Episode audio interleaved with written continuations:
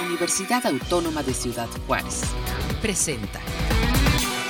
Amigos, ¿cómo están? Bienvenidos. Qué bueno que se enlazan con nosotros aquí a través de UACJ Radio. Y bueno, pues eh, me da mucho gusto que estén aquí porque vamos a hablar a continuación del coloquio Los retos de la práctica psicoterapeuta humanista y educación para la paz, eh, donde, bueno, pues hablaremos sobre este coloquio, lo que representa para los estudiantes de, esta, de este programa ah, de posgrado de la universidad y, bueno, conocer cómo se va a desarrollar. Para ello, pues quiero darle la bienvenida a quienes nos acompañan. Está con nosotros la doctora Nancy eh, Amador, coordinadora de esta maestría de psicoterapia humanista y educación para la paz. ¿Cómo estás, maestra? Bienvenida. Muy bien, muy bien. Aquí dándote lata de nuevo para, eh, para promocionar un poquito el, el coloquio, dar a conocer de qué se trata, a quién va dirigido y, pues también integrar a los, a los estudiantes de, esta maestría que son prácticamente pues el corazón de nuestro, de nuestro programa.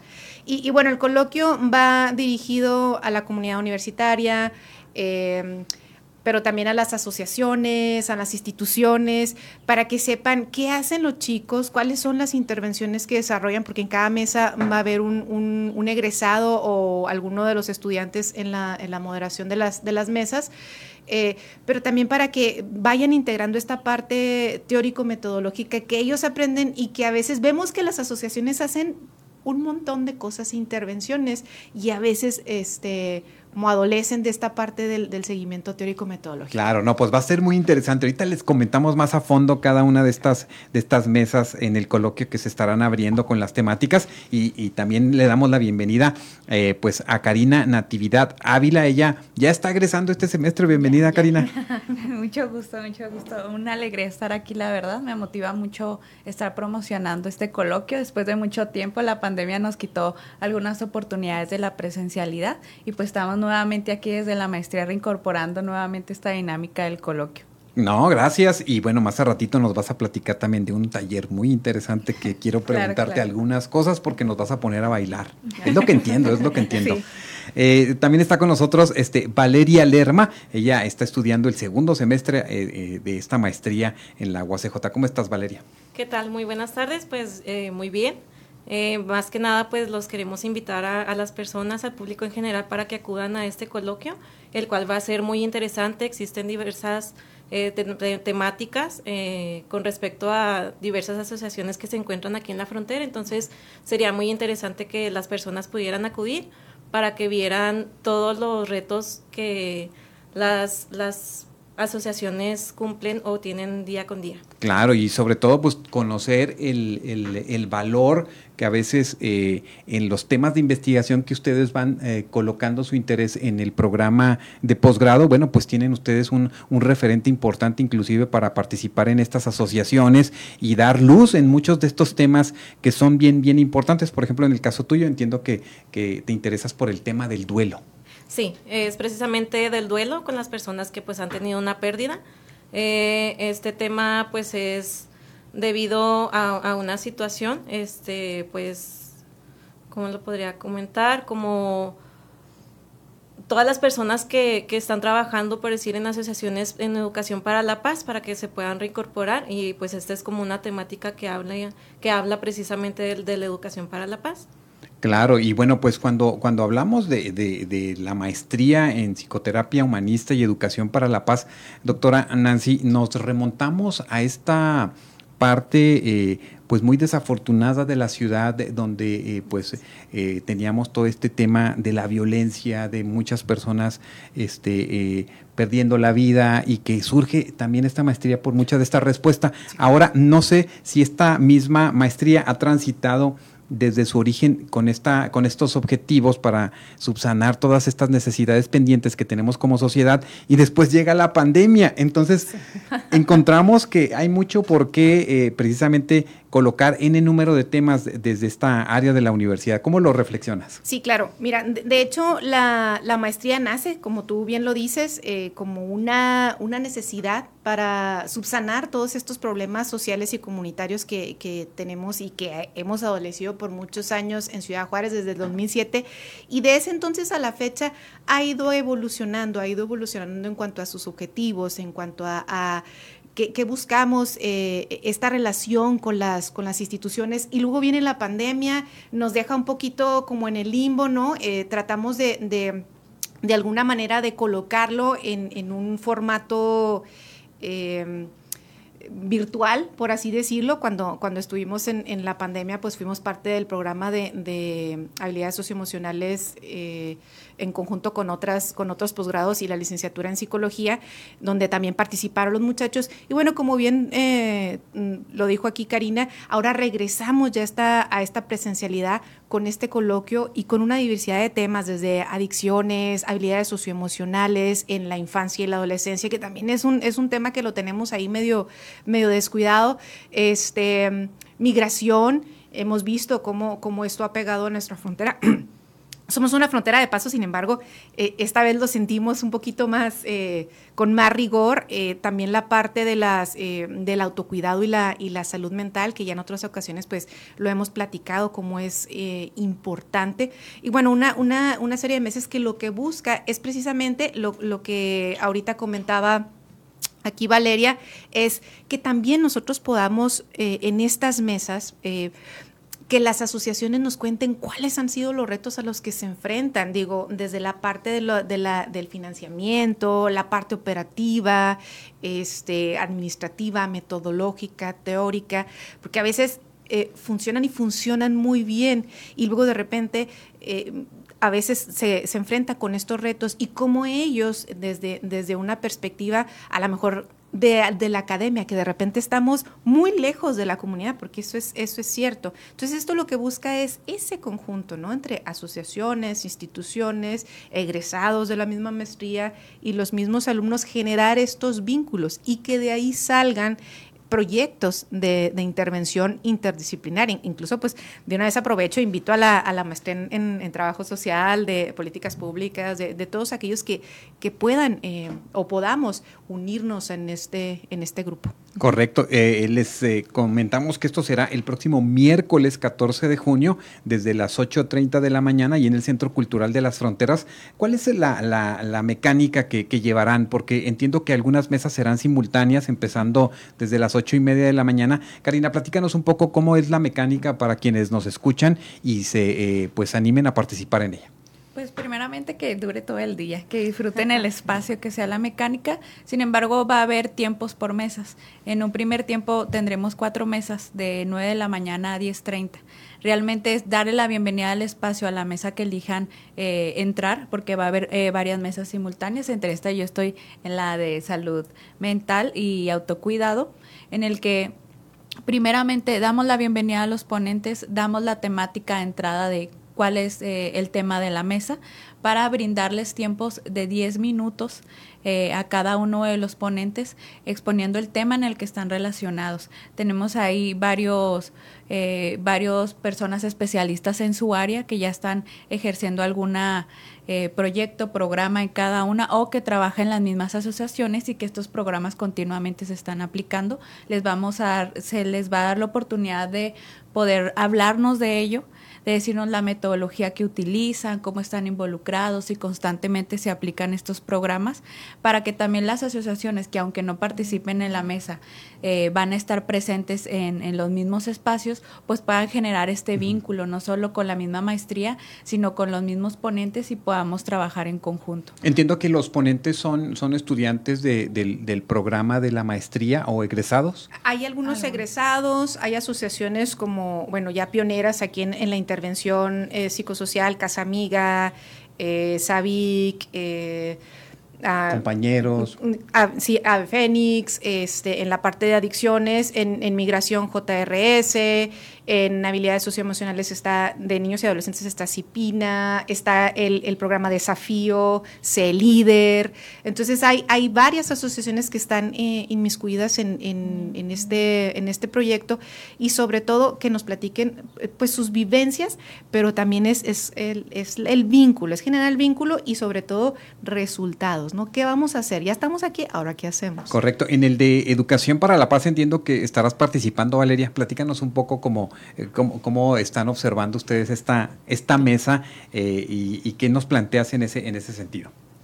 Sí, pues dentro de la mesa también eh, pues tendremos eh, participación de diversas asociaciones.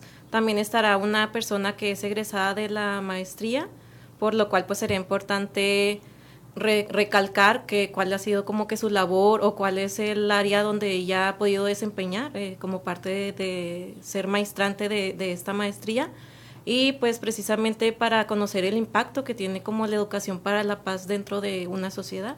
Correcto. Y, bueno, ahora que mencionabas Cipina, que entiendo es todo este esquema eh, estructural desde una eh, área gubernamental que plantea las necesidades de los niños y las niñas, adolescentes, eh, el tema de la educación para la paz es, es qué importancia tiene en los procesos educativos desde el comienzo, por ejemplo.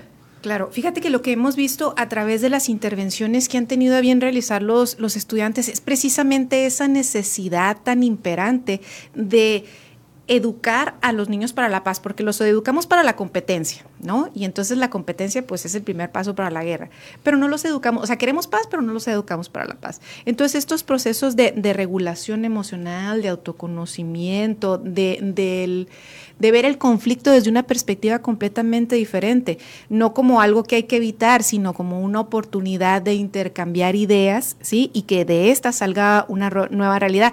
Entonces, incluso aquí en, el, en, en la mesa de, educación para la paz está una asociación llamada Chepaz, donde está la, doctora Lourdes Almada y la maestra Treviño, que bueno, también han, han, trabajado bastante estas temáticas y, y sobre todo la necesidad de empezar a aplicar programas dedicados a nuestras infancias que los ayude a reeducarnos. Porque si queremos terminar con el problema de la violencia, que, parece interminable, pues necesitamos esta reeducación. Correcto, no, pues es importante y, necesitamos en muchos ámbitos, por ejemplo, en la mesa, eh, en el espacio de violencia y equidad de género, ¿cómo nos platicas esa, esa, esa mesa, Karina? No es mi fuerte, pero eh, igual estoy muy informada porque entre los mismos eh, alumnos compartimos esos espacios para en algún momento podernos integrar a cada una de las intervenciones y las temáticas, pero sobre todo difundir, sobre todo en esta actualidad que, que la de la cuestión de, del feminismo, de cómo llegamos a esto, de la equidad entre mujer y hombre, se va a dar el espacio para que las mismas personas que trabajan en estos, en estos programas relacionados con la mujer, eh, con la igualdad y la equidad de género, pues nos digan qué programas están implementando, porque sobre todo desde ahí a veces se genera mucha violencia en esta transición de podernos adaptar.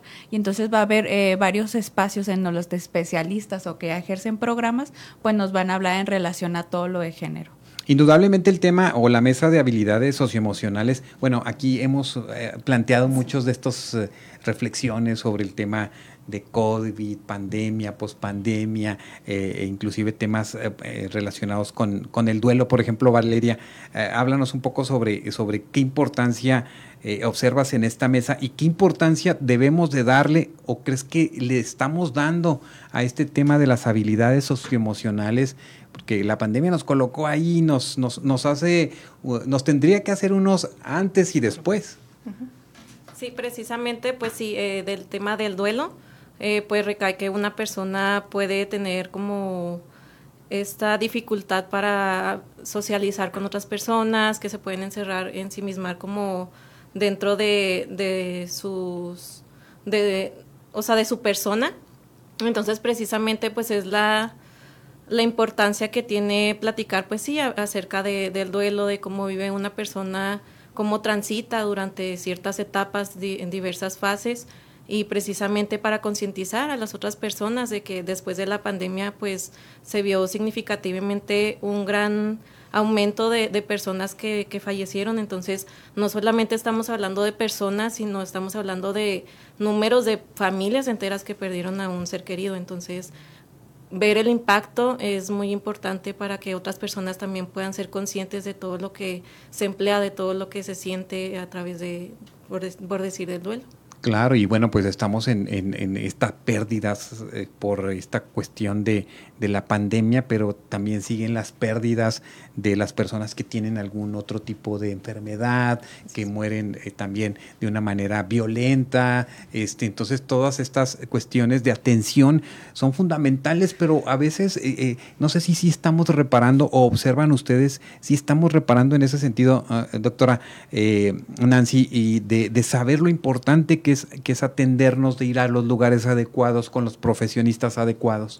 Claro, y, realmente esta es la relevancia de, este coloquio, precisamente el, el unir a todas estas asociaciones, porque a veces eh, no sabemos qué está haciendo una asociación o qué temas está manejando, qué intervenciones está realizando, entonces por aquí una hace uno, entonces otra hace otro. Entonces, este espacio es precisamente para que conozcan lo que está haciendo cada una de las, de las instituciones y cómo podemos trabajar en conjunto. No sé, por ejemplo, una asociación que esté en el, noreste de la ciudad, que otra que esté en el suroeste, más o menos vayan, vayan platicando cuáles son sus experiencias, cómo, eh, cómo podemos hacer un trabajo interdisciplinario. Yo creo que eso a veces nos cuesta cuesta mucho trabajo como el trabajar en, entre, entre la academia, las asociaciones, las instituciones y luego de repente andamos haciendo como un granito cada uno, pero igual podemos sumar muchísimo si empezamos a trabajar todas en conjunto. Y, fíjate, ahorita me regreso un poquito al tema de, violencia, violencia, ya que tocas violencia y equidad de género, tenemos precisamente a Casa Amiga y Casa Equidad. Casa Equidad es una institución que trabaja con nombres generadores de violencia. Entonces, si queremos terminar con esa, o, de alguna manera disminuir, porque bueno, terminar con la violencia completamente sería algo un poco utópico, pero sí disminuir los niveles de violencia, pues tenemos que trabajar con las dos partes ¿no? del, de la problemática.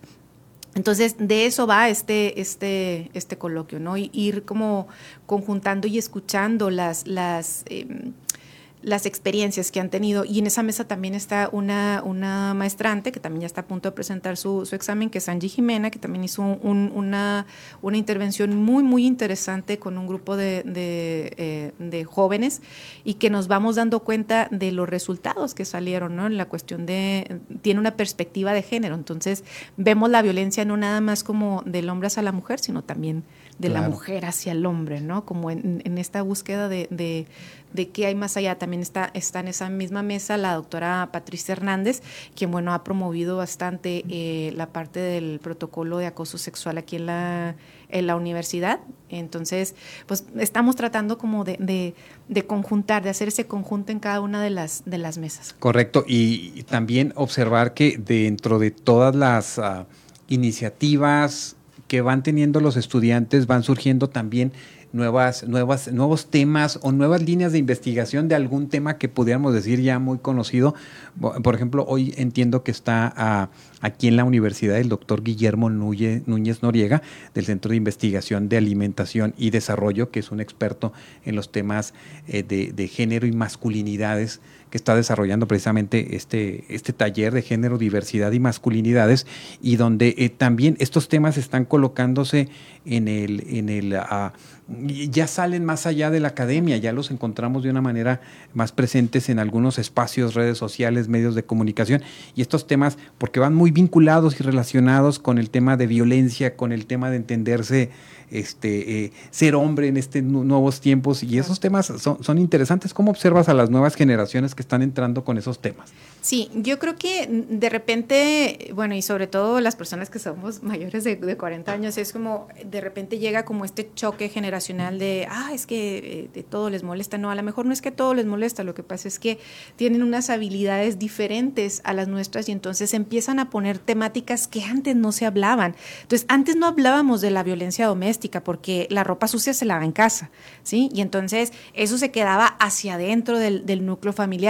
No hablábamos, por ejemplo, de la, de la diversidad sexual, porque pues también eso es un tema tabú, ¿no? O sea, esta, esta cuestión ahora de las, de las identidades, de los pronombres, del, todas esas cosas son, son cuestiones que a lo mejor muchas de nuestras generaciones no las saben, pero ellos han venido a plantearlas. Entonces, no es que no existieran, siempre han existido, lo que pasa es que ahora tiene una visibilidad diferente, quizá ellos se animan a hacer lo que, lo que nosotros no, y, bueno, podemos trabajar en, en, conjunto, ¿no? No es que estemos separados por generaciones, sino cómo podemos entenderlo, porque luego la tolerancia se entiende nada más de un lado, ¿no? Como este, yo soy joven y, y entiéndanme y tolérenme, pero yo no tengo tolerancia a quienes todavía están en el proceso de aprender toda esta, esta cuestión de la, pues de, la de aprender y desaprender, ¿no? Todos estos esquemas que seguro eh, nos impactan en lo personal, en lo interpersonal con la familia, pero después desembocan en una cuestión social. ¿Qué reflexionan en ese sentido? ¿Qué, qué comentas, Karina?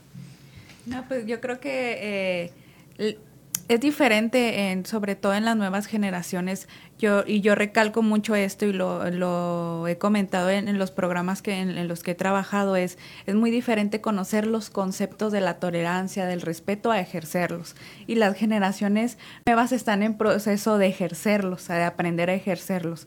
Y sobre todo que estamos difundiendo estos conceptos hacia las generaciones en las que tal vez era un concepto totalmente diferente del respeto, tal vez era eh, no alegar al mayor o, guardarte tu opinión y es, puedes generar el respeto y la tolerancia en otros, pero no nada más desde el concepto, es, estoy pidiendo respeto, estoy pidiendo tolerancia en, en esto que yo quiero difundir desde mi palabra, en lo nuevo, pero también como lo estoy ejerciendo hacia otros, sobre todo ahora que, que han surgido muchas temáticas de interés, sobre todo como lo comenta la doctora en género, es, es cómo exijo yo el respeto desde mujer, cómo lo doy desde mujer hacia afuera, y yo creo que en todos los temas que han sido auge en, la actualidad es, es, diferente saber el concepto de una palabra y de un valor a cómo lo ejercemos. lo estoy pidiendo, cómo lo estoy dando. Pero fíjense, por ejemplo, eh, Karina está estudiando o está trabajando eh, dentro de sus análisis ya eh, de, maestrante el tema de cuidadores primarios, informales y de con sobrecarga emocional aplicada Aplicada a cuidadores Aplicada a cuidadores, sí. Y estos cuidadores, ¿quiénes son? Pues los que están ahí, la familia que está cerca a lo mejor del adulto mayor, de la persona enferma crónica, de la persona este, con salud mental frágil que necesita estar en una atención. Y entonces, eh, y, lo, lo, lo, traigo a colación porque recién encontré una, una, amiga que dice, no, es que mi hermana está muy mal. ¿Por qué está muy mal? Porque ella cuida a mi mamá y mi mamá ya está muy enferma, ya tiene años. Y entonces, ¿quién atiende a esos cuidadores? ¿Y cómo se hace una reflexión desde la academia para inclusive, ¿por qué no? Generar hasta políticas públicas, porque una persona que está dentro de su casa cuidando a una persona con una situación muy complicada, pierde su trabajo, pierde sus relaciones sociales, sus amistades y se eh, concreta precisamente solamente a una, a una situación, a un objetivo muy, muy, muy particular que, que, tiene que ser atendido porque a lo mejor esos cuidadores este, requieren apoyo. ¿Quién los cuida? ¿Quién los ayuda? quien eh, eh, eh, desde política pública a lo mejor debiese de haber un, sueldo para esos cuidadores. ¿Cómo podemos identificarlos? ¿El gobierno cómo podría identificarlos? Pues entrar a identificarlos es, es, es fácil. La, la, mayoría de los cuidadores informales son conocidos como las personas que de, de, manera voluntaria adquieren el cuidado de una persona dependiente con alguna enfermedad crónica. Pero en estadística casi siempre son familiares muy cercanos, mamá, papá, hermanos y sobre todo hablando un poquito de género, en estadísticas son la mayoría de las mujeres por una cuestión cultural que tenemos aquí en México, de la mujer es la que cuida, la que cría hijos, pero sin embargo vienen a la luz eh, la cuestión de los cuidadores, porque existen muchos programas para cuidadores, sí existen, pero existen para enseñarlos a cuidar, no para enseñarlos a cuidarse. Sí, así es. Y, es, eh, y eso es muy importante y necesario, ¿no? Claro. Sí, y sobre todo que, eh, de, como dice, no existen políticas públicas para decir cómo los vamos a apoyar desde ahí, porque estadísticamente generan un Producto Interno Bruto muy alto en México, a pesar de que no tienen una retribución económica. Sí, ¿tienes una idea? El 21.5%. ¿Del Producto Interno Bruto? Ajá. O sea, nada más trabajando desde dentro de casa y algunas eh, cuestiones. No todos los cuidadores son de tiempo completo. Eh, sin embargo, pues también enferman, también trabajan provisionalmente desde casa. Y si ellos realmente eh, se les pagara por esto. Y que la mayoría no se les retribuye. Claro, no hay una retribución en ese, en ese sentido.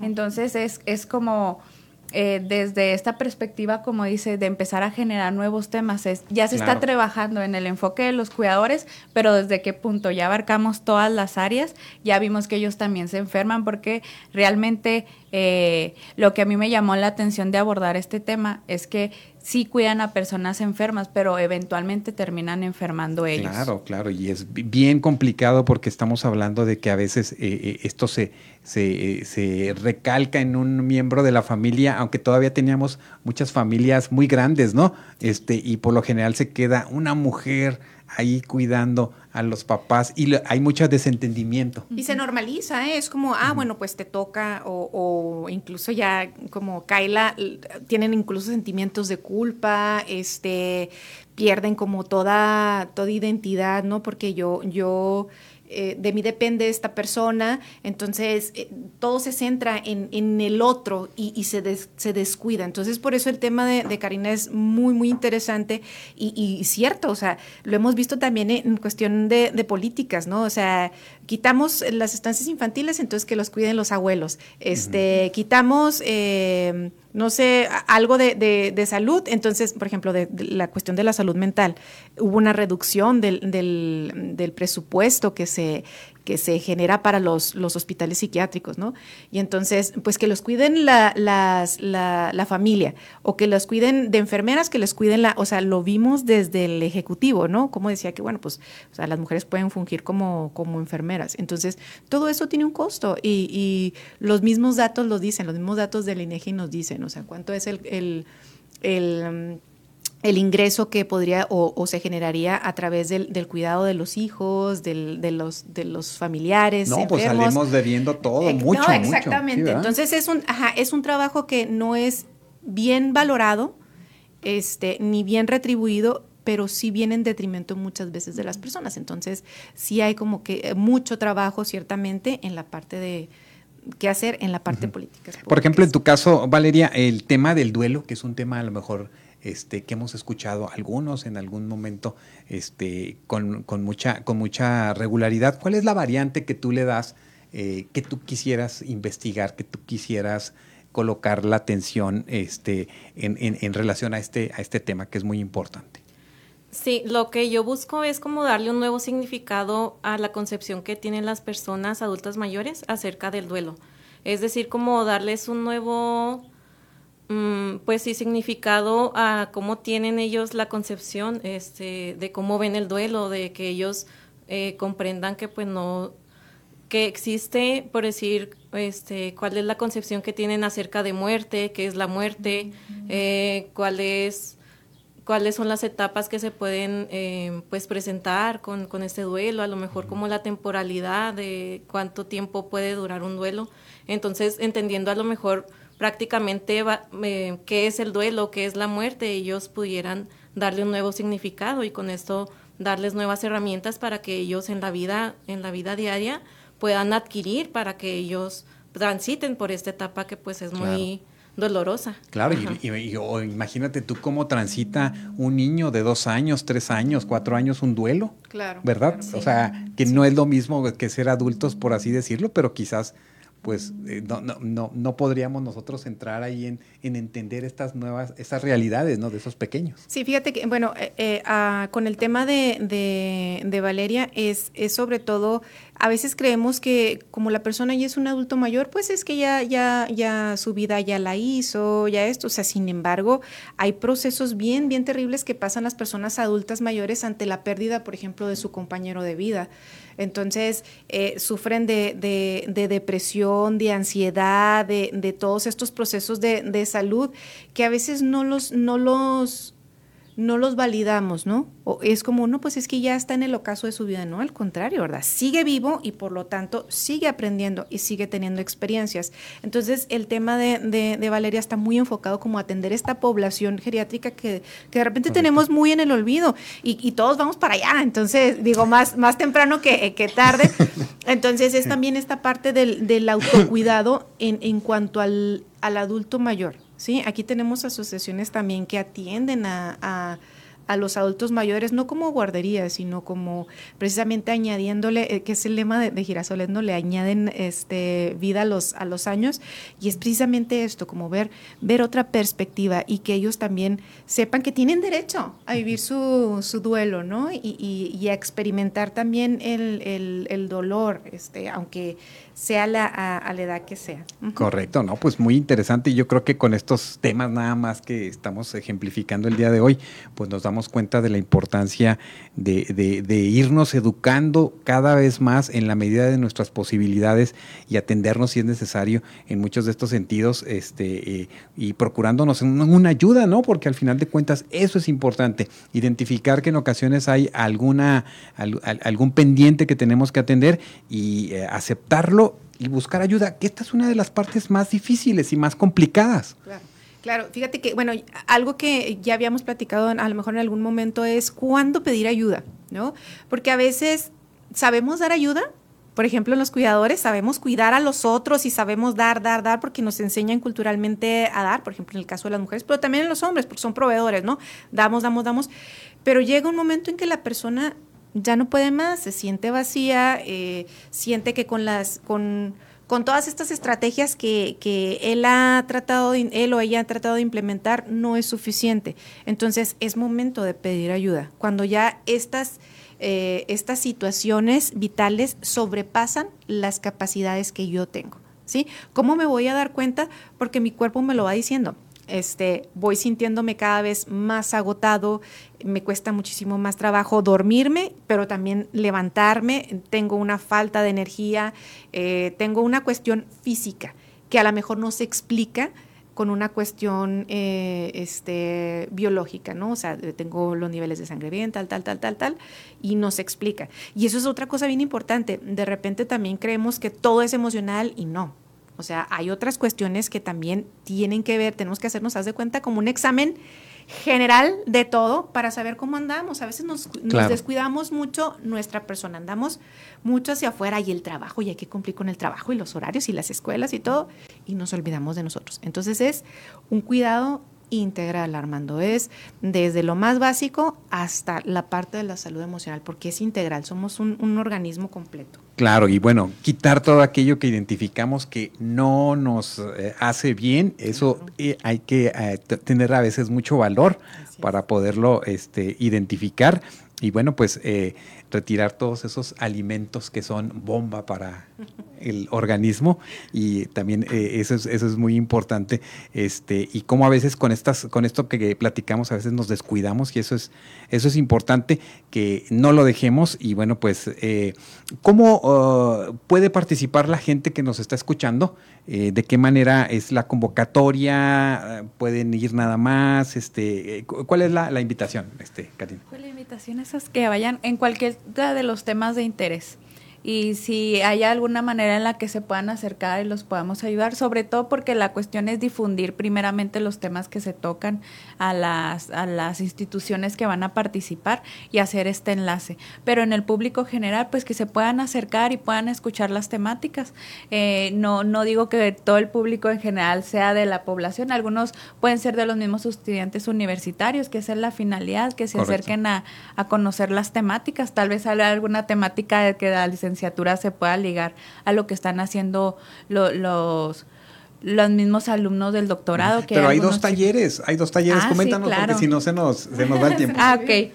Yo voy a participar en uno. El, el, primero ya se los comentó la doctora Nancy, que es relacionado con migración, que son grupos eh, humanitarios, sobre todo por esta cuestión de hablando de cuidadores, también la, los trabajadores humanitarios son considerados cuidadores y también tienen un alto nivel de sobrecarga en lo en donde trabajan, sobre todo aquí en Ciudad Juárez, que el aumento de migrantes se ha elevado mucho y les ha dejado mucho trabajo. Eh, y en el de biodanza, en el que voy a participar yo y nuestra estrella aquí es el profesor que no pude estar aquí, el, el maestro Luis Castro Biodanza. Biodanza. Ok. La biodanza se concentra en la bioenergética, específicamente desde nuestra maestría en toda la cuestión de la corporalidad. A veces en este, en este ritmo que nos comentaba la doctora Nancy de trabajar constantemente, de hacer funciones, de estar en, en un escritorio, de correr para que voy para los hijos, que regreso por los hijos, que medio como, pues no nos damos el tiempo de conocer nuestro cuerpo. Desde nos damos cuenta como de esta molestia de, de, una rodilla, de una mano, de un brazo, y hasta que el dolor es muy intenso. Entonces, a través del movimiento, específicamente de la biodanza, vamos eh, eh, a hacer este taller para empezar a encontrar algo que, de lo que no me había dado cuenta, como qué en qué temperatura estoy. Por ejemplo, aquí está fresco, tenemos aquí el, airecito, es una temperatura muy diferente a la que estamos eh, teniendo ahorita, que ya está haciendo calorcito, al menos aquí en Juárez. Y entonces empezar a conocernos y empezar a, ser conscientes de si tenemos un dolor, una bolita, algo que no me había... tienen un dolor en el alma. hasta lo mismo, sí. La es, es cierto. Acaba de dar en el punto oh, del, taller. bueno, pero que nos vamos con tenis, nos vamos así a gusto, nos vamos, o sea, ¿qué, qué idea? Porque me imagino que hay que este pues, bailar un poquito. Yo, los invito a que vayan como se sientan cómodos. Si para ustedes es eh, acorde un, pantalón de mezclilla o una camiseta, porque no es un baile en específico el que les vamos a enseñar. No es como cumbia o, o otro tipo, sino el realmente la biodanza consiste en el movimiento del cuerpo para ir reconociéndonos.